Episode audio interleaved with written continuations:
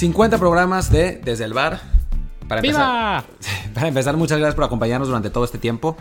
Eh, y bueno, la verdad es que no esperábamos que nos fuera a ir como nos fue. Era un proyectito que se llamaba Duelo, Dura Muerte con Cuchillos y se ha convertido absurdamente en, dependiendo de, qué, de, cuál sea su fuente, el primero o el segundo podcast de fútbol más escuchado de México en apenas unos meses. Así que estamos muy contentos por eso. Yo soy Martín del Palacio.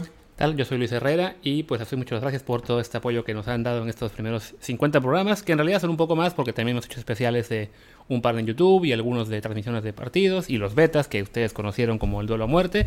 Pero bueno, hoy oficialmente es el 50, gracias a que ustedes nos han dado reviews de 5 estrellas en Apple Podcast para que más gente nos encuentre. Y también estamos en Google Podcast, Spotify y muchas aplicaciones más.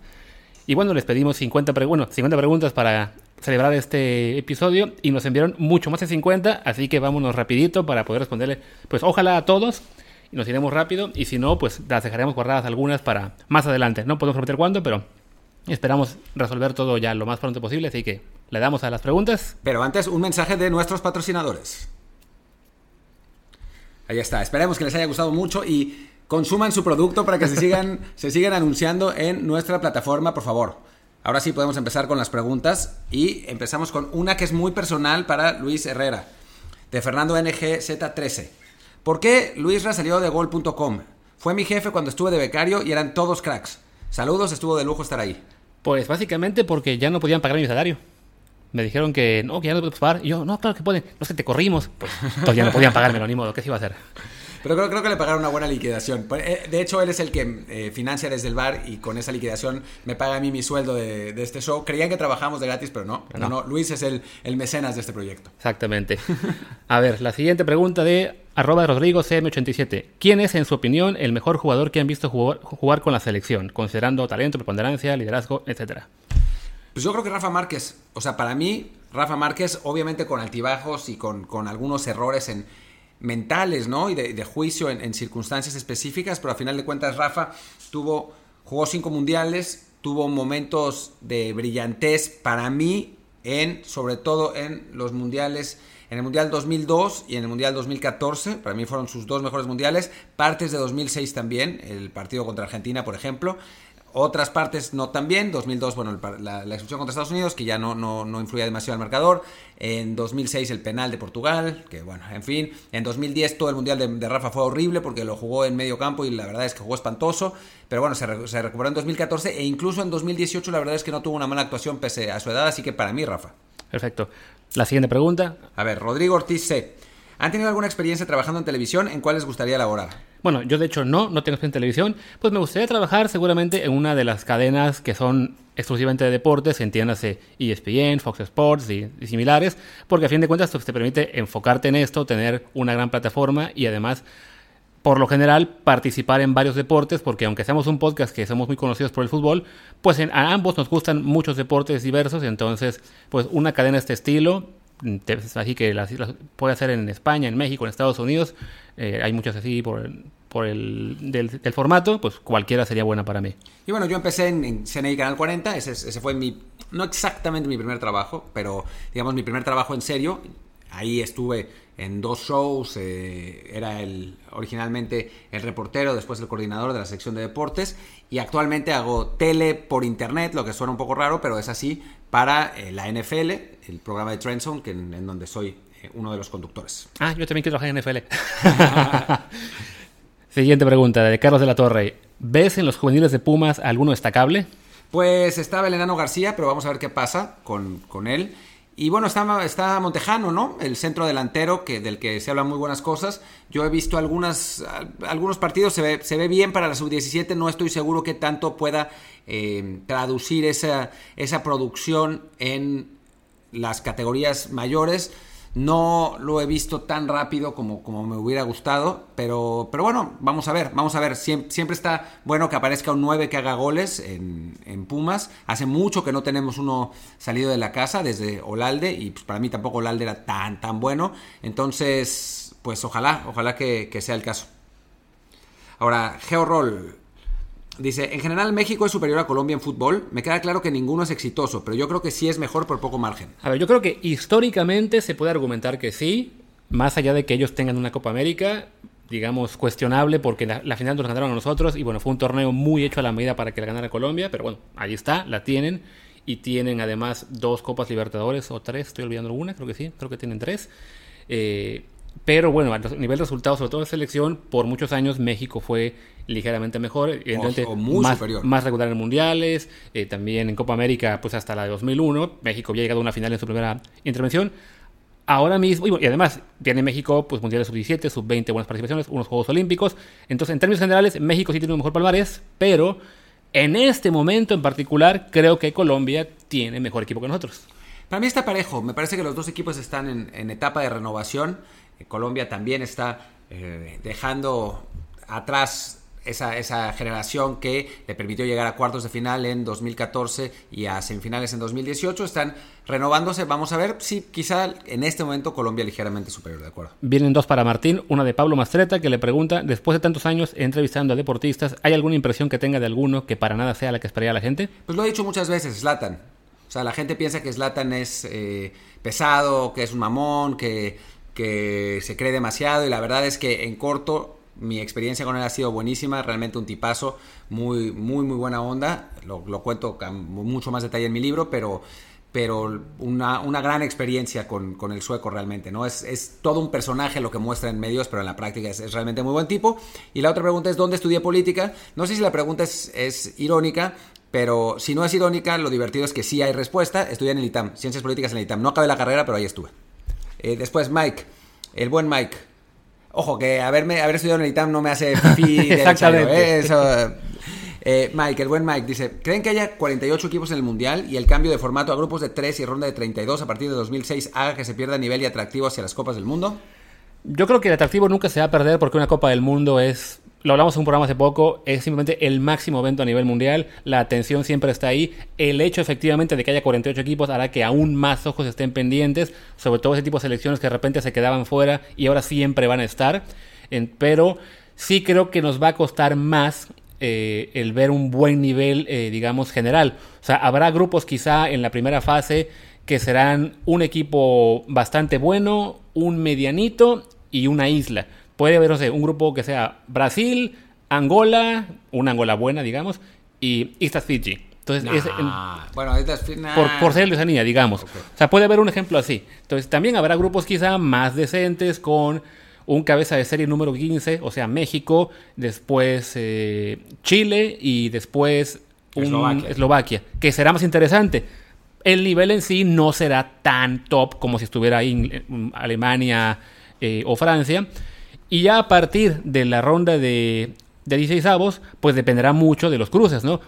Seguramente habrá accidentes del sorteo que hará que desde esa ronda te, topes a, equipos de muy buen nivel, no sé, un ejemplo, una Argentina-Inglaterra, y habrá también cruces Polonia-Suiza que no serán atractivos. Entonces, pues sí, va a ser un poco muy a la suerte. Entonces creo que el principal factor será que no será eh, constante. Habrá algunos muy buenos partidos, habrá algunos muy buenos grupos, pero también en toda esa enorme cantidad de, de equipos presentes, una, una, muy buena cantidad que solo le va a importar a aquellos que somos realmente muy fans del fútbol y que, y que nos clavamos con, los, con todos los partidos. ¿no? Bueno, y hay dos eliminatorias, eso sí. Sí.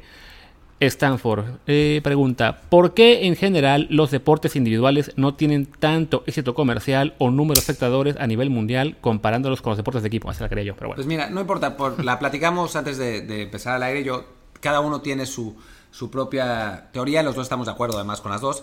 Para mí, una de las cosas fundamentales es que los deportes de equipo te generan sentimiento de pertenencia, mientras que un deporte individual es más complicado, ¿no? O sea, cuando eres cuando te gusta un equipo, cuando eres parte de un equipo, eres parte de una también una ideología que muchas veces es falsa, pero bueno, al final de cuentas es una ideología y eres parte de algo más grande que tú, ¿no? Es, eh, es un poco esa, esa la idea de apoyar un equipo. Mientras que si apoyas a Roger Federer, pues todo bien, ¿no? Te gusta Roger Federer, pero pues nomás es Roger Federer, no es no no tienes una esa parte de que es algo más grande que yo.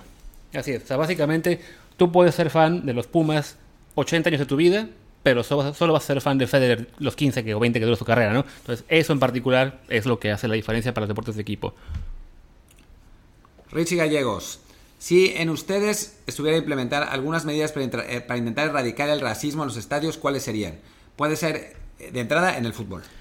Pues también se lo hablamos antes de, grabar y es básicamente que las reglas se cumplan y los castigos sean de verdad. O sea, que los que en, algunas ligas sí se ha hecho que se sanciona a, los clubes que no ponen orden entre sus aficionados. Y, ese es el camino, simplemente que... Pero muy poquito, ¿no? Así, sanciones así fuertes, fuertes, tampoco hemos visto. Sí, no, es básicamente perder puntos o, jugar este, a puerta cerrada. Que sí, es, es, es poco, es solo un paso. Las, las barras bravas están ahí, o los, los ultras, los hooligans, o como le quieren llamar en muchas ligas.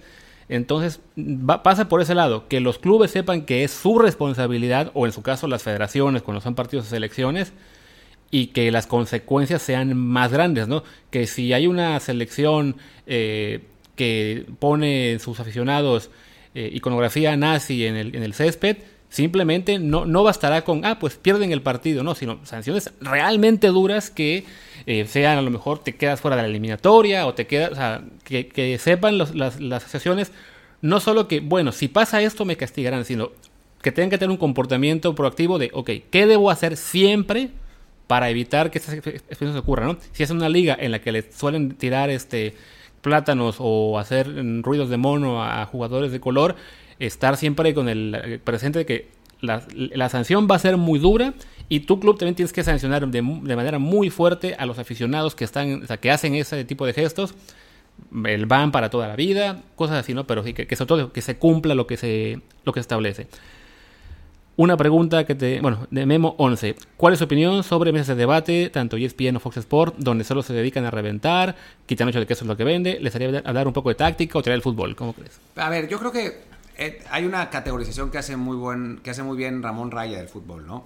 Está primero el fútbol como deporte, después el fútbol como espectáculo y después el fútbol como negocio, ¿no? Y son tres cosas distintas, obviamente eh, intersectadas, pero esas mesas de debate cumplen con el eh, criterio de fútbol como espectáculo, ¿no? Es pues, esencialmente lo que la gente, el espectáculo como entretenimiento, digamos, la gente va a entretenerse, no va a aprender fútbol. Después sí, para mí tendría que haber un componente donde se analizara y se leyera el fútbol como deporte, ¿no? Yo no estoy necesariamente en contra de las eh, mesas de ESPN y de Fox Sports, pero sí me no, lo que no me gusta es que sean la única opción, ¿no? Y que sean, que sean la referencia. O sea, me gustaría que hubiera más equilibrio, obviamente partiendo de la, de la, idea de que la parte deportiva también tiene que tener espectáculo, pero sí tendría que, para mí, haber más equilibrio. Pero a final de cuentas, pues sí es cierto que Fox Sports y ESPN y bueno, el chiringuito aquí y eso, pues cumplen con una, con una función y es una función de entretener y está bien, pues, o sea, la gente puede, puede entretenerse, la gente va a ver películas de terror para entretenerse, ¿no? Y al final son películas de muertos, ¿no?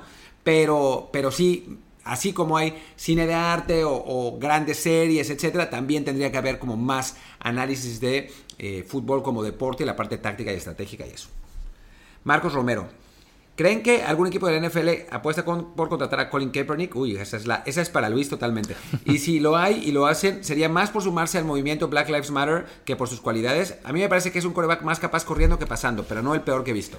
A ver, en la, parte final de la pregunta hace respuesta. Él efectivamente es un buen, es un buen coreback. Cuando estaba jugando en su última temporada, era, digamos que para el estándar de un titular, quizá estaba en el último tercio de la liga pero ser el coreback número 24 o 25 de la liga, por lo general tendría que garantizar un trabajo, ¿no? Ya sea como titular, digamos, flojito, o como uno de los mejores backups de la liga. Y de no haber sido por toda la controversia que se generó, muchísimos equipos seguramente lo hubieran querido firmar.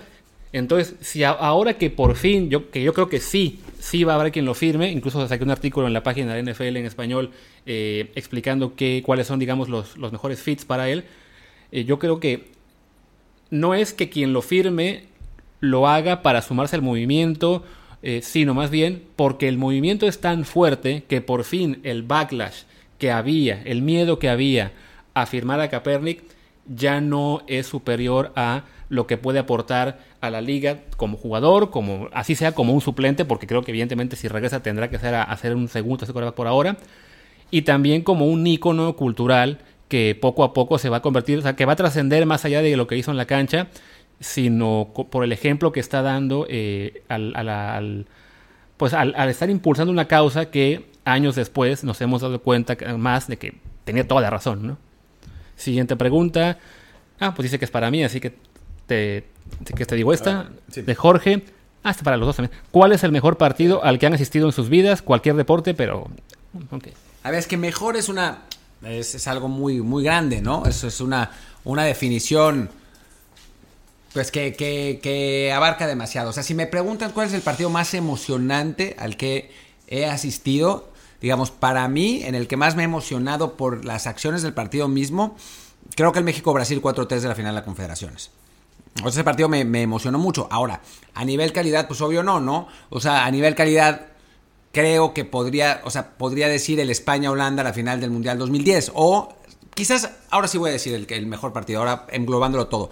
El Barça 3-1 Manchester United en Londres, la final de la Champions 2011. Eso. Okay. Y yo le prometí a Jorge que le iba a dar la respuesta hoy. Para mí, el mejor partido que he visto no es uno de fútbol, sino de tenis. Un duelo entre Roger Federer y Nick Kyrgios en el Masters 1000 de Madrid de 2015, que tuve la muy buena suerte de comprar eh, tickets para esos partidos. Este, estaba yo en la ciudad entonces. Y fue un juego que terminó con triple tiebreak. 6-7, 7-6, 7-6 a favor de Kyrgios, que eso, fue hace 5 años. Entonces fue un partidazo. Kyrgios ya sabíamos que era una promesa, pero en ese partido fue donde empezó a consolidarse. Entonces ese es sin duda para mí el juego de mayor calidad en cualquier deporte que he visto. Y sí, ya además en fútbol me ha tocado muchos, tanto de calidad como detenidos, entonces sería muy complicado elegir uno. Y ahora sí, le hago a Martín la pregunta que... Ah, no, esta es la sí, que... Esa era para Luis. Eh, uno de mis sueños, de Sebastián Rábade, uno de mis sueños es ser ojeador y por lo que leí en tu bio eres head researcher del manager.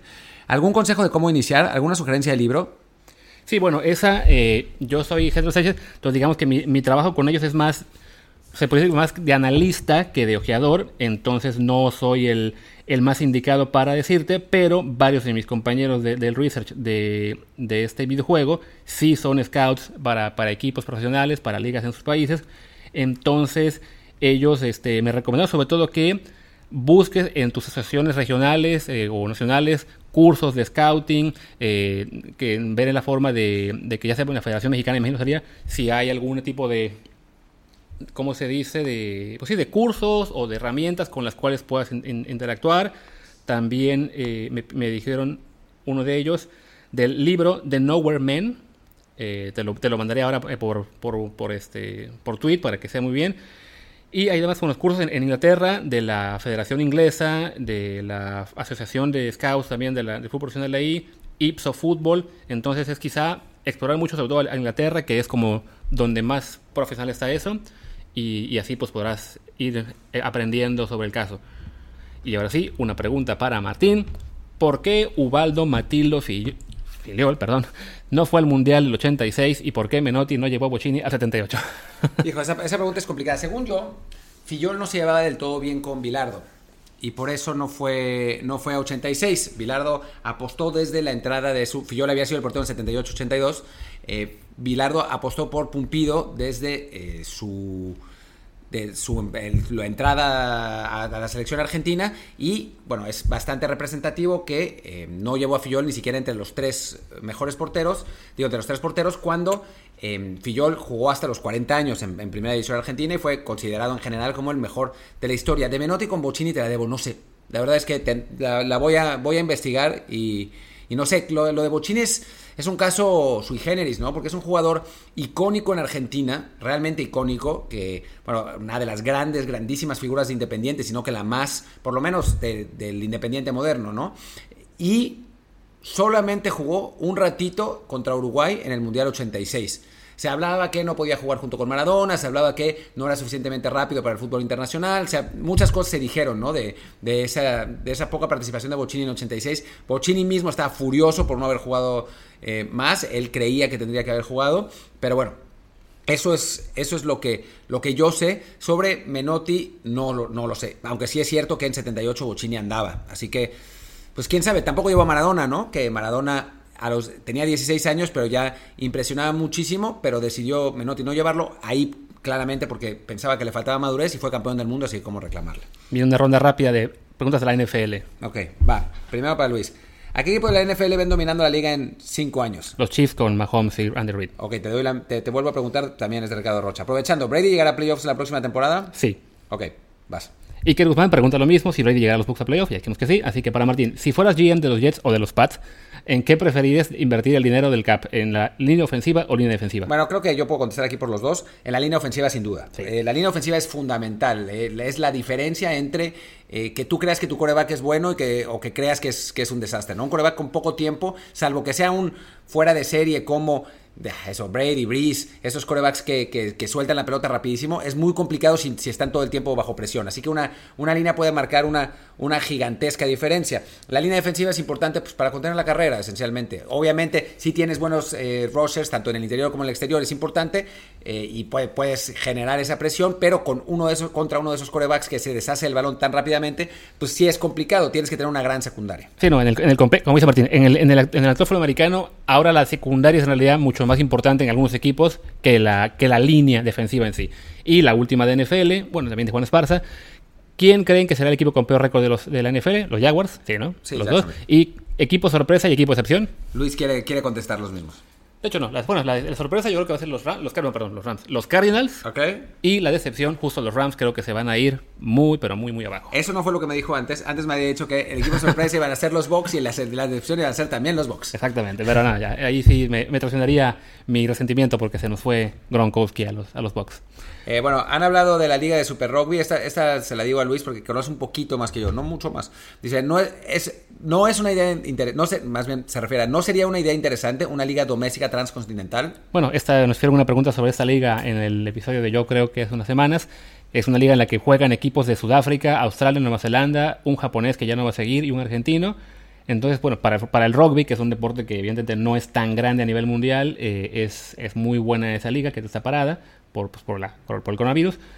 Para otros deportes, la verdad es que sí lo, lo veo más complicado porque a fin de cuentas son distancias muy, muy grandes y pues es mucho más sencillo tener ligas eh, independientes de cada país, ¿no? Vamos a, una pregunta más, que bueno, son dos de Luis Rosek. Tiene dos. Una, ¿cuál, cuál será, cuál estadio quedará más ingón después de que Aquí terminen? se, puede, aquí se, puede- Sí, lo sé, se lo pueden decir lo que quieran. ¿eh? Después de que terminen su reconstrucción, el Bernabéu o el Camp Nou. Bueno, el No Camp Nou. ¿Cuál reconstrucción del Camp Nou? Nunca va a pasar, entonces será el Bernabéu.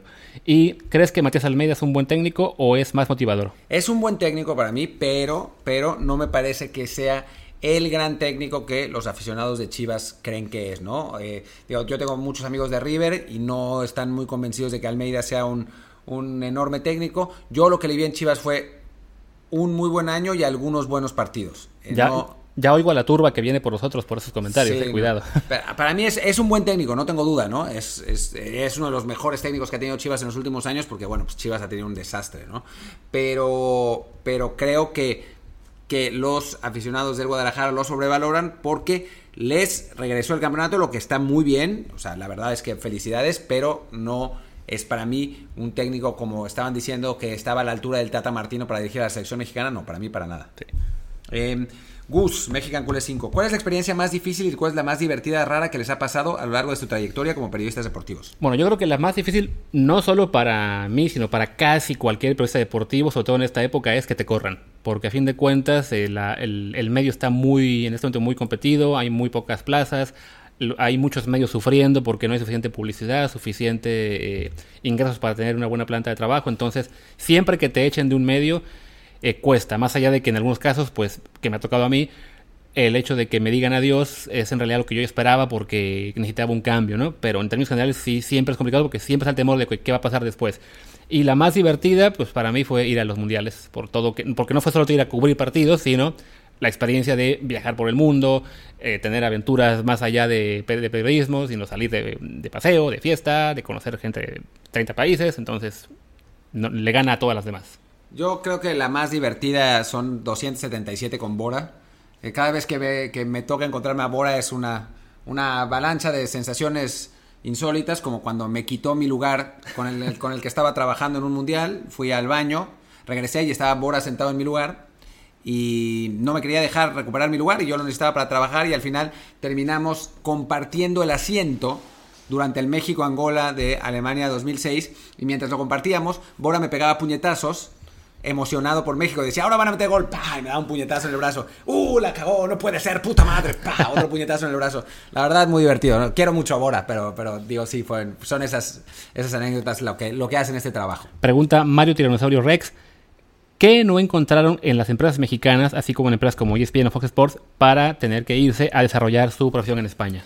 Para mí no es tanto lo de las empresas, fue una decisión, em, una decisión personal de, vida, de vida privada, ¿no? Yo llevaba, había estudiado un año en Francia y me había gustado mucho la cultura europea y tenía ganas desde hacía tiempo de, ir a vivir a Europa. Se conjuntó que estaba harto de mi trabajo, un poco de mis jefes, de mi jefa, en, el periódico en el que estaba, llevaba, digamos, varios años trabajando de sol a sol, literal, eh, y quería, quería como un cambio de vida en ese, en ese sentido. También que estaba trabajando con FIFA y se habían abierto oportunidades, entonces podía irme a Europa y de cierto modo permitírmelo. Y pues, pues elegí eso, ¿no? Y digo, no, la verdad, eh, y esto no es poca cosa, ya para 2006 yo veía que México la cosa se venía complicada. Yo la verdad no me acordaba, pero mi novia ese tiempo, lo hablamos en algún momento después y me dijo, tenías razón, cómo se puso la cosa en México. Y me sorprendió porque yo no me acordaba que estaba, que estaba, que yo tenía esa postura, pero ya en 2006 yo ya veía que la cosa venía jodida y pues se cumplió a partir de 2006 casi casi. y en mi caso fue algo parecido. Yo cuando decidí venir para acá fue en 2011. Fue un poco de casualidad que era un momento en que yo no tenía ningún trabajo fijo en, Ciudad de México, sino que tenía eh, labores de freelancer en, algunas diferentes empresas que me permitían trabajar desde donde fuera y era un ingreso suficiente para pensar, ah, pues me voy a España a, una, a un, año de, posgrado. Y ya estando aquí, se abrieron oportunidades y simplemente la calidad de vida que, que, uno tiene aquí es muy, muy superior, sobre todo cada vez que uno voltea hacia México y ve cómo se está poniendo la cosa en muchos ámbitos distintos. Entonces ya fue quedarse aquí, desarrollar la carrera acá eh, sin descartar en algún día volver si la oportunidad se presta para estar allá, pero francamente es más decisión de calidad de vida que decisión profesional. Bueno, yo la verdad es que salvo que me salga una oferta gigante de algo increíble, yo ya a estas alturas del partido sí descarto volver, volver a México. Digo, no, no, no digas de esta agua no beberé, pero por, el momento no, lo tengo en mis planes.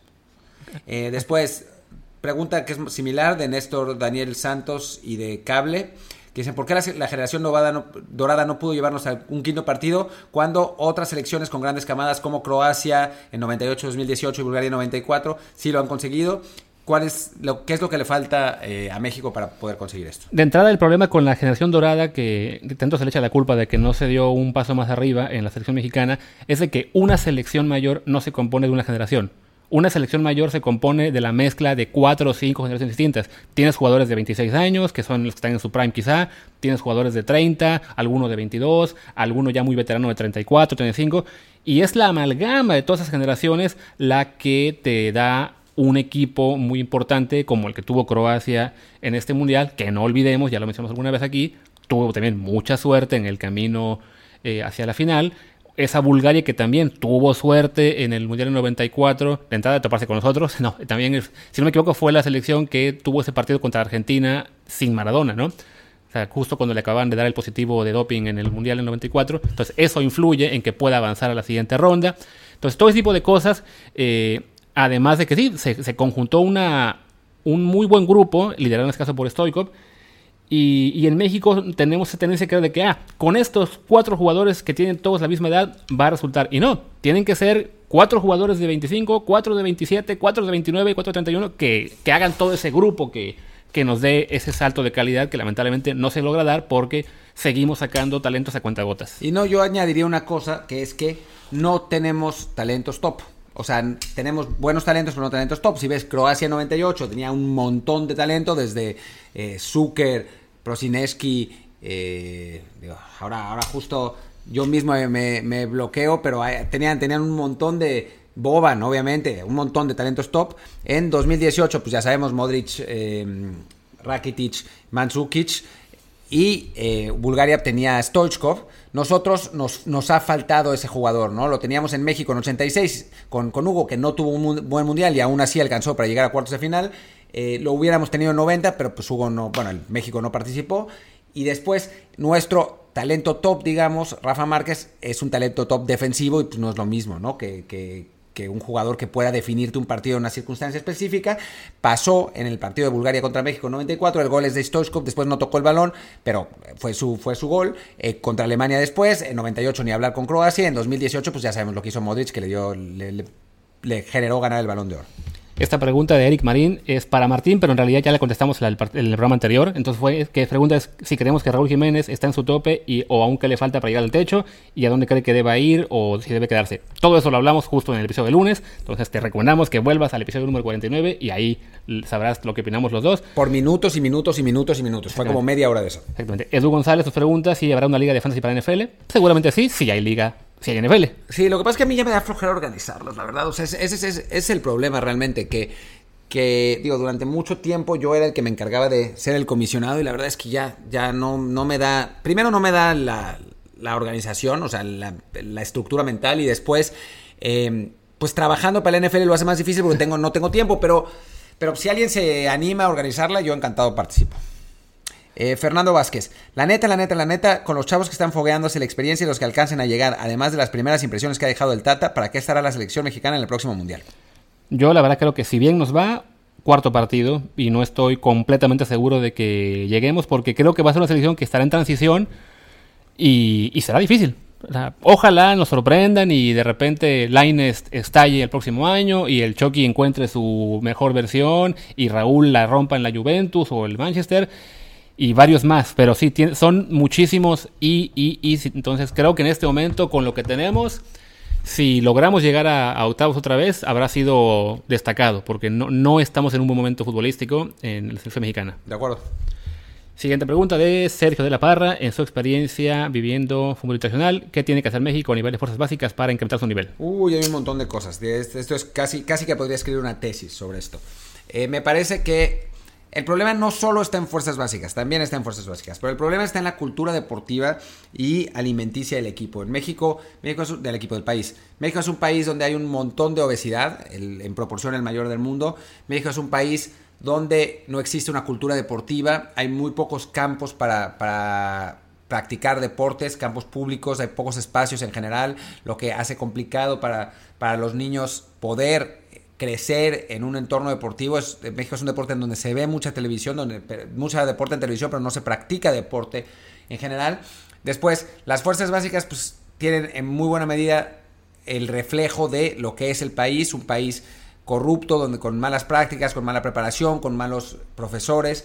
Em, pero bueno, México lo que sí tiene son clubes con mucho dinero que invierten en sistemas de detección y en infraestructura y en capacitar en la medida de lo posible a sus entrenadores porque dentro del, entorno que tenemos y entonces por eso México alcanza a estar entre los 10, 15 mejores del mundo cada mundial. Pero en la práctica los problemas son en general de la sociedad mexicana y no tanto el fútbol. Digamos que para resumir, lo ideal sería mejorar nutrición en general o por lo menos de los niños que detectes temprano, mejorar formación de los, de los coaches y yo añadiría fogueo internacional en general, no solo de que los niños se vayan a jugar selecciones menores este Mundial Sub-17, sino que se puedan ir a, jugar a Europa y a donde se pueda mucho tiempo antes, en lugar de estar esperando a ver si alguno se va a los 21 y el resto se queda en México. Es más fácil que nos conquiste Alemania. Exactamente. Eh, uy, esta era muy buena y creo que vamos a pasar muy rápido por ella. De Nazario o sea, ¿quién de estos consideran que es el GOAT deportivo, o sea, el mejor de la historia de todos los tiempos de la era moderna y por qué? Federer, Tiger Woods, Brady, Schumacher, Phelps, Bolt, Messi, Jordan, Gretzky, Serena Williams. Y si pudiéramos entrevistar a tres de esta lista, ¿cuáles? Ok. Yo creo que Jordan. Y no soy muy fan de Jordan, pero me parece que es un fenómeno mundial. Es alguien que cambió su deporte y es alguien que trascendió el deporte para convertirse en una marca. O sea, creo que por esas, por esas tres razones fueron, me parece que es, que es el, el más importante deportista, por lo menos del, del siglo XX. Sí, Lara, pues, básicamente los que, los que, los que vimos en vivo, pues, estando yo, yo también coincido en que Jordan es probable que esté ahí, pero sí es una lista de la que es complicado elegir. Eh, quizá todos menos Brady. todos menos Brady. Tú porque lo odias, yo porque estoy dolido. Sí, pero. Eh, pero, bueno, pero Brady, hay. O sea, todos los que, que dijiste pues, en general se habla de que son los mejores de la historia y con Brady hay dudas. Hay quien como Luis piensa que sí, hay quien como yo piensa que no. De los otros hay, más, dudas. Y sobre las entrevistas, pues yo ya tuve suerte de entrevistar a dos de esos, a Federer y a Messi.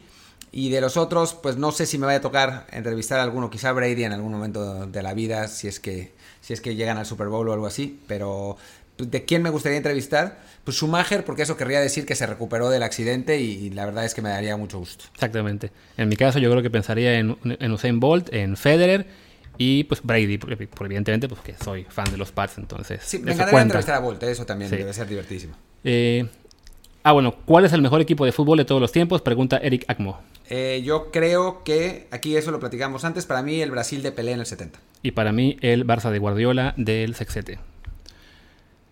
Vamos con Manuel Trillo, que te pregunta, bueno, una muy rápida, ¿qué opinamos de los Blues de San Luis de la NHL? La verdad es que no conocemos la NHL más allá de la de de la referencia. Yo cuando jugaba NHL, NHL de, Electronic Arts en el Sega Genesis lo conocía muy bien, de después. Y bueno, pero, pero ¿cuál rifa más? ¿La MLS o la NHL? Pues la NHL porque se pueden dar de golpes a gusto. Sin duda, y porque es la mejor liga del mundo en su deporte, y mientras que la MLS es como la liga 78 del mundo en fútbol. Así es. Roberto Legarreta, ¿qué tal ven a Redskins para esa temporada? A ver, yo no los veo tan mal. Creo que tienen una, una muy buena defensiva, tienen un receptor que que bueno, Terry McLaurin impresionó, es, es, un, chavo joven que la verdad a mí me gustó mucho la, temporada pasada. Eh, la enorme incógnita con los Redskins es el coreback. O sea, si, si por alguna razón Dwayne Haskins da ese paso y se convierte realmente en el coreback que, que algunos pocos creen que puede, que puede convertirse, entonces los Redskins pueden luchar en una división que siempre está pareja. Que me parece que este no es el año, pero pero no es un equipo tan malo como mucha gente dice. Sí, de hecho, yo cuando platicamos esto antes del programa, yo pensaba decir que sí los veía mal, pero ya que lo empezamos a pensar, ok, la defensiva pinta bien, este, no sabemos qué será del coreback, quizá ahí es la, mayor incógnita, y además acaban de cambiar de coach por uno muy bueno como Ron Rivera, entonces sí, a lo mejor están, no este año, pero sí en un camino ascendente en el que todo dependerá de que o, Haskins se haga bueno este año o lo haga tan mal que el próximo puedan conseguir a uno bueno tipo Trevor Lawrence o Justin Fields y ahí sí, cuidado con Washington. Bueno, y que Daniel Snyder no se vuelva loco. También. Ahora, Champs DB. ¿Creen que sería conveniente o posible que algunas ligas menores de Europa se unieran para crear una liga regional más fuerte y competitiva? Se me ocurre, por ejemplo, la liga holandesa con la belga o alguna de países balcánicos o exsoviéticos. Básicamente, conveniente sí, posible no. Ya de hecho se ha propuesto en algunas veces y la UEFA y la FIFA no les van a dejar hacer este tipo de experimentos, pues porque porque quieren que sean las fuerzas ligas nacionales, aunque la verdad es que... Yo sé por qué es. Es porque debilitaría las federaciones y las federaciones son la, digamos, lo que compone el, la, el, no sé, el, conjunto de la, de la FIFA. Y esa es una de las enormes razones por las que el sueño de Iraragorri de hacer una Liga MX MLS no se va a poder hacer posible nunca. Así es. Fernando Isa nos pregunta qué opinamos de esta jugada. Es una jugada de hace un par de años. No, se las puedo poner el, video porque habría. Bueno, el video no, ni el audio porque serían cuestión de derechos, pero es una jugada de hace unos años. Un partido entre Seattle Seahawks y Green Bay Packers que acaba con un Hail Mary. Eh, era un partido en el que había referees eh, de reemplazo porque había huelga de referees. Entonces la atrapa el jugador de Seattle. Uno de los referees dice que es touchdown y otro dice que no y aparte parece que había interferencia ofensiva. Entonces, pues, ¿qué opinamos? Que fue un desastre de jugada y que lamentablemente eh, ahí sí se notó que los referees hacían falta que fueran los, los originales, aunque creamos que son muy malos, son mucho mejores que un referee de tercera división como este. Creo que, ah, nos saltamos esta, ¿la decimos o después? Eh, ah, yo con todo gusto pues puedo decirlo. Eh, Andrés Caselín pregunta, respecto a su posición política sobre ser de izquierda, ¿por qué creen ustedes que la gente vea los programas sociales como dádivas y no como apoyos para lograr justicia social? Yo creo que tiene que ver con la experiencia que tenemos en Latinoamérica de muchos gobiernos que pues, se dicen o son de izquierda y que efectivamente han utilizado muchas veces los programas sociales simplemente para, para hacer dádivas y para ganar eh, votantes, pero que la izquierda vamos, va más allá de eso. O sea, la, izquierda yo no la veo como simplemente, ah, vamos a tomar dinero de donde se pueda para dárselo al pobre y que vote por mí. No, la izquierda es mucho más allá de, ok, entender que el gobierno está para velar por todo el, pueblo o la comunidad o como lo quieran llamar. Y, eso implica, sí, tener una red de seguridad para los más pobres, ¿no? También creo que muchas veces quienes estamos en una situación de clase media, media alta, creemos que la vida es igual de fácil para todos, o por lo menos igual de, ah, bueno, yo me esforcé y me fue bien, entonces eso implica que todos aquellos a los que están dando programas sociales es porque no, se han esforzado. Y no se entiende que, pues, no, simplemente hay gente que vive situaciones muy extremas, muy complicadas. No es sencillo explicar eh, esto en un minuto. Eh, y entonces yo creo que una izquierda bien hecha puede ser muy útil, reconociendo que sí, nos ha tocado en Latinoamérica una experiencia a veces muy mala y que también puede haber gobiernos de derecha que lo hagan bien, simplemente no concuerdo con toda su visión de, de ver el mundo, ¿no? No, y bueno, lo de las, los programas sociales, por lo menos en Europa, no necesariamente son solo, para la, son solo de la izquierda, ¿no? O sea, sí es verdad que muchas veces los, implement, los implementaron la izquierda, pero por ejemplo aquí en España, que existe el, el estado de bienestar como en, en casi toda la Unión Europea, y ese estado de bienestar esencialmente se trata de que el gobierno ayuda a la población de distintas maneras. Eh, aquí el PP, que es el partido de derecha, que ha gobernado durante mucho tiempo, ha mantenido el estado de bienestar, en otros países también, o sea, es, digamos, otra manera de conceptualizar el mundo, ¿no? Una, una manera en la que el gobierno no es, o sea, digamos, en que la sociedad es una sociedad que está hecha para que todos avancen de un cierto modo, ¿no? Esa es la idea en general, ¿no? Que, to que todo el mundo pueda avanzar y que todo el mundo pueda estar en, las, mismas, las, mismas circunstancias dentro de lo que cabe, ¿no? En Latinoamérica, sobre todo por la influencia de Estados Unidos, eso no existe. Son sociedades mucho más individualistas. Al mismo tiempo son colectivas, pero son colectivas en la familia, pero, pero son mucho más individualistas en un asunto macro y entonces por eso consideran que las, las ayudas son dádivas, cuando en realidad aquí la manera que se conceptualiza es si los otros están bien, yo también voy a estar bien, ¿no? O sea, no, no todos va, no va a haber unos enormemente millonarios y otros pobres, pero todos vamos a poder tener una vida digna. En Francia, por ejemplo, es una cosa que se llama solidaridad nacional, que bueno, la, ahora la derecha francesa la odia porque dice que los inmigrantes se, se, se aprovechan de ella, pero durante muchos años era un motivo de orgullo para los franceses porque quería decir que todo francés tenía derecho a los derechos, perdón la redundancia, más básicos, ¿no? Francia es un país en el que si vas a un restaurante, el restaurante está obligado a darte pan y agua, forzosamente, ¿no? Porque son, es lo mínimo que, que uno, puede, uno puede, con lo que uno puede sobrevivir. Y tienen algunas cosas así, ¿no? Y esa es una idea general de vida, de nación, que no existe en nuestros países latinoamericanos, muy por culpa de Estados Unidos. Sí. Eh, Futura Free nos pregunta ¿Cuál es el mejor equipo de todos los tiempos que ha jugado en la Liga MX? ¿El Campeonísimo, la Maki 70, la América de los 80, los Pumas hacia la selección? Toluca 2002. Sí, yo también estoy de acuerdo. Así que te doy una rápida. Eh, Sergio Gudina, que aparte es una que viene combinada. ¿En qué posición vemos al Atlético para ganar la Champions? Lo mismo que dice de Paso Fútbol. Pregunta si es un contendiente para ganar la Champions y a quién deberían fichar la próxima temporada. Yo creo que es un contendiente para ganar la Champions, ¿eh? La verdad es que sí, es un equipo muy sólido atrás. Es un equipo con un montón de opciones eh, en, todo el campo. La verdad, la defensa se entra un poco menos, pero en general eh, un montón de opciones. Tiene al que para mí es el mejor por todo el mundo. Entonces, yo creo que es, o sea, que la va a pelear, ¿eh? La va a pelear y, y puede, puede ganar si los, si los dados caen de su lado. Sí. Y bueno, una pregunta que está muy interesante, que quizá dé para todo un programa, pero la vamos a mencionar ahora, de Edgar Escalante. ¿Cuál es el mejor 11 de la historia de la Liga MX? Creo que merece, sin duda, su programa. También tiene, tiene el picolín, eso sí, a los dos sin duda, Exactamente.